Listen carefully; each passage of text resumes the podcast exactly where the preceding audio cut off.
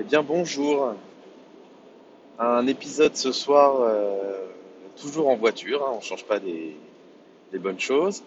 Euh, je profite d'un voyage euh, pour retourner dans la ville où il y a ma faculté pour, pour enregistrer un petit épisode. Je retourne dans ma fac en fait à l'occasion du concours blanc qui est organisé par le ministère de la Santé. Parce qu'en fait cette année on est dans une réforme de, des études de médecine. Enfin, depuis que je suis en première année, il y a la réforme des études de médecine. Et là, on arrive en fait à la réforme du concours, du deuxième concours, et euh, on passe de l'écrit à l'informatique. Et donc, euh, c'est un peu un, comment dire, un crash test. Alors, on est heureux de faire partie de la promo crash test, mais euh, ça a foiré. En fait, on a fait un concours blanc il y a, il y a un mois sur les. En fait, on, passe les épreuves sur des iPads et puis un serveur national Euh, ça n'a pas marché du tout. Donc, n'ayant pas marché du tout, euh, on s'est un peu inquiété. Et donc, le ministère de la Santé a dit à l'organisme qui est responsable de ça euh, vous faites un deuxième essai au mois de février. Donc, on y arrive, c'est demain, demain après-midi. J'ai des épreuves toute l'après-midi pour voir comment ça marche. Et donc, je me dirige vers la ville ma faculté parce qu'en fait, euh, moi, j'ai. euh, j'ai la chance de faire des stages dans une petite, dans une grande ville de périphérie euh, où mes parents habitent, où il y a un grand, un, un grand centre hospitalier et, ça me permet d'être chez mes parents, d'avoir la belle vie et de et en même temps d'être un peu loin de la faculté et tout ça, donc ça me ça me convient très bien. Donc voilà, je fais mon petit trajet en voiture. Et donc euh, de quoi je voulais parler ce soir? En fait, je voulais plutôt faire euh, un, petit récit d'une d'une histoire qui m'est arrivée aux urgences. Toujours, il se passe toujours plein de trucs aux urgences, euh, à la fois pour les, soignants et pour les, patients. C'est un peu le, l'endroit où se cristallise toute la société, les urgences. Donc euh, c'est normal qu'il s'y passe plein de choses. Alors là, ça n'a rien à voir avec la société. En fait, c'est une histoire euh, plutôt banale, mais qui m'a moi marqué. Et peut-être que vous allez comprendre pourquoi. En fait, c'était euh, pendant ma première année d'externat. Encore une fois, c'est très compliqué les études de médecine. C'était en quatrième année. Mais ma première année d'externat, c'est-à-dire la première année où j'avais vraiment des stages avec les patients, où j'étais, où j'avais un salaire, où je faisais des gardes, voilà. Donc c'était parmi mes premières gardes en tant qu'externe. Et donc euh, c'était une garde aux urgences. Aux urgences, on faisait que de la traumatologie. On pouvait pas faire autre chose. euh, On pouvait pas faire, par exemple, de la médecine. Euh, on faisait que de la traumatologie. Donc je faisais ma garde en traumato. Et puis, euh, à un moment, au milieu de la nuit, en fait, on, va se coucher parce que soit il n'y a plus de patients, soit il n'y en a plus assez pour tout le monde. En fait, certains vont se coucher, tout le monde, et puis après, on se réveille en fonction de l'arrivée des patients. Et donc, on va tous se coucher dans notre magnifique chambre de garde, parce que euh, dans le CHU où je suis, la chambre de garde des externes de traumatologie, c'est un dortoir à quatre sur des brancards. Voilà. On se sent très bien, on est très à l'aise pour dormir. Euh, on est à la fois euh, très bien installé sur même pas des lits, mais sur des vieux brancards qui sont tellement hors d'usage que les roues en caoutchouc sont délabrées et le moindre mouvement qu'on fait lance un grincement dans la pièce. C'est infernal. Et d'ailleurs, moi, je veux plus faire de garde de traumatologie à cause de ça. Et, euh, en plus de ça, il n'y a qu'un téléphone. De toute façon, on est dans le même dortoir, il pourrait y avoir quatre téléphones, ça ne changerait rien. Euh, Il n'y a qu'un téléphone, et donc quand il y a un téléphone qui sonne, et ben, tout le monde est réveillé alors qu'il n'en faut qu'un. Voilà. Donc c'est vraiment euh, de bonnes conditions et on se sent bien respecté quand on va faire une garde de traumato. Et, et donc on était tous couchés, et puis le téléphone sonne et on m'appelle et je, vois l'heure, et en fait c'était mon heure à moi, parce qu'après on répartit la nuit en plusieurs tranches, et puis euh, en fonction de l'heure à l'heure qu'il est, et ben, on se réveille, et puis, on va voir les patients. Et donc on m'appelle, on me dit, bah, il y a une entrée qui vient d'arriver, euh, viens la voir. Parce qu'en fait, c'est majoritairement ce qui se passe dans les CHU. Mais euh, quand vous arrivez aux urgences, quand il n'y a pas beaucoup de monde, vous êtes vu quasiment systématiquement par un externe qui va vous examiner, vous interroger, vous poser des questions, et puis ensuite vous serez vu par un interne ou un senior. Et donc moi j'étais l'externe de garde, donc je vais voir mon patient, et, euh, donc l'interne et le chef dorment. Et euh, j'a- j'arrive dans le couloir, c'est à 50 mètres quoi. la chambre de garde.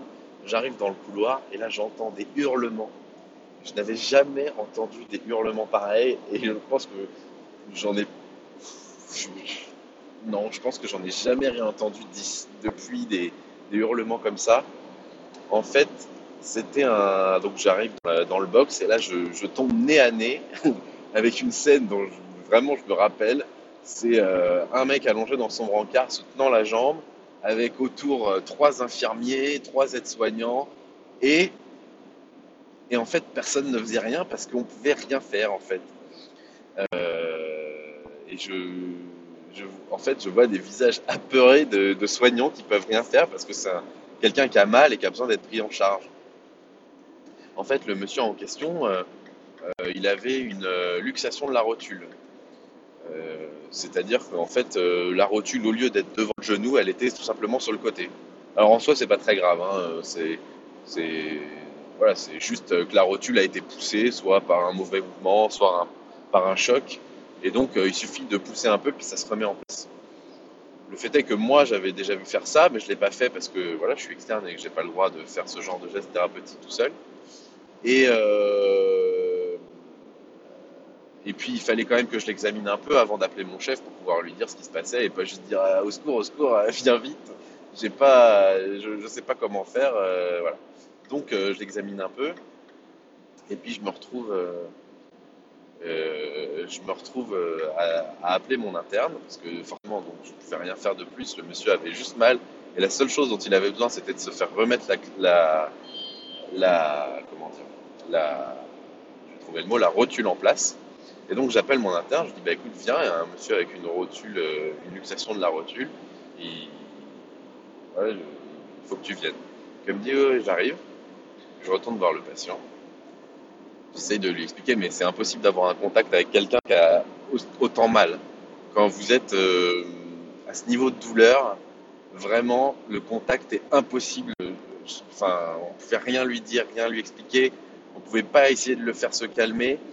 Et ce qui était impressionnant, c'est que cette douleur elle était tellement intense que même les soignants des urgences, donc des infirmiers, des aides-soignants des urgences, étaient, euh, comment dire, étaient euh, mal à l'aise. Parce que les soignants des urgences, ils en ont vu de la douleur, ils en ont vu des gens qui de ça. Et donc ils sont un peu habitués, ils, ils montrent pas la. Tout le monde, ça, fait un petit pincement quand on voit quelqu'un avoir mal, mais en tant que professionnel, on le montre pas et les soignants des urgences, ils sont habitués à voir ça tous les jours, donc euh, ils ont, euh, voilà, ils le montrent pas. Mais là, c'était vraiment, il n'y avait pas une seule personne qui se, qui était de, de marbre, quoi. Et même il y a des aides-soignants qui sont sortis en disant, moi je supporte pas ça, euh, voilà, c'est vraiment, euh, c'était vraiment impressionnant.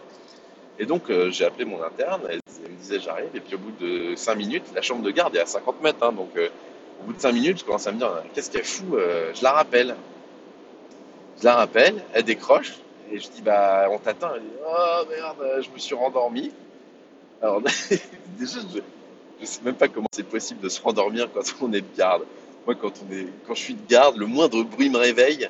Si le téléphone de garde me réveille, je suis, euh, je suis sur le qui-vive tout de suite, alors que j'ai aucune responsabilité quasiment. Donc, euh, je sais pas comment, en étant interne, peut-être qu'elle était au bout de sa vie, au bout de la fatigue, je sais pas. Mais, euh, enfin, c'était une interne de vieux sommet, donc euh, peut-être qu'elle était blasée aussi, mais enfin bon, je sais pas. Donc, elle s'était rendormie. Je dis, bah viens, et, et, je, et voilà, je raccroche je retourne voir mon patient. Puis là, je vois, c'était toujours le, le bordel. Puis je me demandais, j'avais déjà vu faire euh, la réduction de luxation de rotule et c'est un geste complètement, enfin pas, c'est pas anodin, tout geste est particulier, mais c'est un geste euh, ultra facile, euh, qui est accessible à n'importe qui et qui, soulage la douleur immédiatement et, je savais le faire, mais bon, je, ah, je pouvais pas le faire. Je, je pouvais pas. Été, euh, je sais pas, l'exercice illégal de la médecine. Enfin, je n'étais pas seniorisé, je pouvais pas euh, réduire cette rotule. J'avais pas le droit. Donc je le faisais pas. Et puis euh, repasse 5 minutes et là putain l'interne n'arrivait toujours pas. Et donc je me dis c'est pas possible, elle, s'est rendormie ou quoi? Et donc je rappelle et là le téléphone était coupé.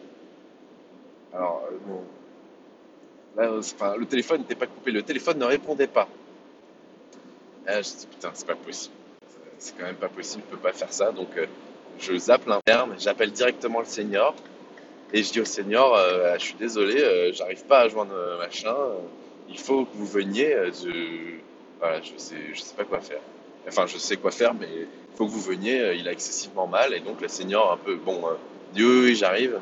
Je lui ai dit luxation de rotule, donc elle s'est pas pressée plus que ça et elle a mis 10 minutes à arriver. Et en 10 minutes, franchement, c'était euh, de pire en pire. Le mec avait de plus en plus mal. Il était à la limite du vagal tellement il hurlait. Enfin, c'était vraiment impressionnant. Et, euh, et avec l'infirmier, finalement, il restait qu'un infirmier qui a eu le, le courage, ou c'était l'infirmier qui prenait en charge, je sais pas, mais il restait plus qu'un infirmier et moi. Et euh, il avait préparé de la morphine, parce qu'il se bien qu'on allait lui faire de la morphine à ce monsieur-là. Et puis, une fois que une fois qu'on se dit bah putain ça met trop longtemps, c'est vraiment n'importe quoi, euh, il a trop mal et il me dit euh, bah qu'est-ce qu'on fait, euh, qu'est-ce qu'on fait? Et ça faisait déjà plusieurs fois qu'il me demandait vraiment à moi qu'est-ce qu'on fait? Bah, moi je disais bah qu'est-ce qu'on fait? Rien, on attend le senior, on attend l'interne, qu'est-ce que tu veux- qu'on fasse? Moi je je sais rien te dire et j'ai pas le droit de te dire donc donc bah qu'est-ce qu'on fait? On attend. Et puis il me redemandait qu'est-ce qu'on fait, qu'est-ce qu'on fait? Je dis bah on attend, on attend. Et il était prêt avec sa morphine. Alors je sais plus bien comment ça s'est passé, mais au bout d'un moment, ça devenait tellement insupportable pour nous, pour, euh, euh, pour le patient, et, nous, on n'en pouvait vraiment plus que, je pense qu'on a pris la décision tous les deux de sursoir à n'importe quoi. Je pense que c'était la bonne décision finalement, de sursoir aux règles et de dire bah on lui fait de la morphine et il aura moins mal. Euh, le fait est que ça n'a pas spécialement marché et ça et, et voilà, on a, on a fait 3 mg de morphine pour un homme qui faisait 90 kg et 1m80 et euh, voilà, on, y allait doucement quoi. Mais euh, avec, nos, avec nos 30 mg de morphine, avec nos 3 mg de morphine, euh, on n'a pas eu on n'a pas été efficace euh, jusqu'à ce que la jusqu'à ce que la chef arrive. Mais, mais bon, je- ça a été quand même un moment important parce que tous les deux, on a pris la décision de sursoir à, ce qui est la règle normalement, c'est que pour prescrire quelque chose, il faut un médecin. Et pour prescrire de ce type d'antalgique, il faut un médecin. Moi, ça m'a un peu marqué parce que déjà, il y a eu euh, donc cette douleur incommensurable et que je n'ai jamais revu jusque-là. Et vraiment, ça m'a marqué. En plus, euh, ce côté, mais impuissant total, quoi. C'est-à-dire que euh, je sais faire, je sais ce qu'il a, je sais euh, exactement ce qu'il faut faire, je l'ai déjà vu. Si j'étais senior, je l'aurais fait. Enfin, je suis pas senior du coup, donc peut-être que je l'aurais pas fait comme ça, mais sur le moment, je l'aurais fait tout de suite. euh, Et la senior, elle, a, elle sédaté le patient, c'est-à-dire qu'elle lui a fait une anesthésie très courte, euh, juste le temps de qu'il perde contact avec le monde réel et puis qu'il se réveille. D'ailleurs, le mec s'est même pas rendu compte qu'on lui avait remis la rotule. En fait, il s'est endormi, enfin, il a perdu contact et, et il s'est tenu la jambe tout de suite derrière en se disant Ah, ah bah non, j'ai pas mal. Donc voilà. Un- voilà. Mais je sais pas si le fait de. Si l'anesthésie a joué un rôle ou si, euh, si on avait juste poussé la rotule et la remise en place, ça aurait pas euh, eu un intérêt. Enfin, et donc, euh, il, y y a ce côté complètement impuissant, il y a le côté euh, où on sursoit un peu aux, aux règles et puis on prend la décision. Et en gros, c'était ma première prescription. Euh, pas une vraie prescription, mais c'était ma, première fois où je prenais une décision thérapeutique tout seul et en disant bah vas-y fais ça et on le fait. Euh, et puis euh, voilà, cette douleur intenable quoi. Et donc ça me fait penser en même temps à ce que je disais l'autre fois dans le, dans le dernier épisode à propos de la, de la prescription et de la responsabilisation des externes. Ça, c'est un cas typique, hein, c'est-à-dire l'externe qui est tout seul au milieu de la nuit aux urgences, qui a l'interne et le chef qui dorment. Euh, je me dis, est-ce qu'on qu'on pourrait pas autonomiser un peu, dans une limite très raisonnable, mais donner un petit peu d'autonomie pour permettre à l'externe déjà de se, se familiariser avec le fait d'être tout seul, et puis prendre quelques décisions, et puis ensuite, euh, bien sûr, senioriser quand, euh, quand il y a besoin de le faire.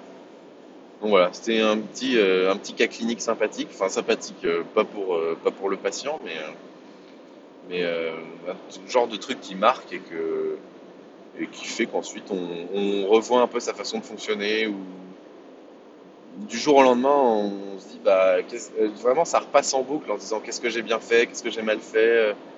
Euh, sûrement que, ce que le souvenir que j'en ai est un peu déformé par, la réalité de ce que j'aurais aimé que ce soit, mais ça permet, voilà, de, ce genre d'expérience, je pense, qui permettent de- d'améliorer sa pratique euh, au-delà de juste apprendre des choses nouvelles et modifier euh, les connaissances qu'on a. Voilà, et ben voilà, c'était juste une petite histoire courte, euh, histoire de, raconter quelque chose. Je me dirige vers, ma, vers mon examen, vers mon concours blanc. Je souhaite bon courage à tous les décos qui sont dans ma situation et qui vont eux aussi demain après-midi avec joie aller sur, leur, sur leurs iPads. Et puis ben, je vous dis bon week-end, bonnes vacances pour ceux qui commencent des vacances euh, demain soir. Allez, ciao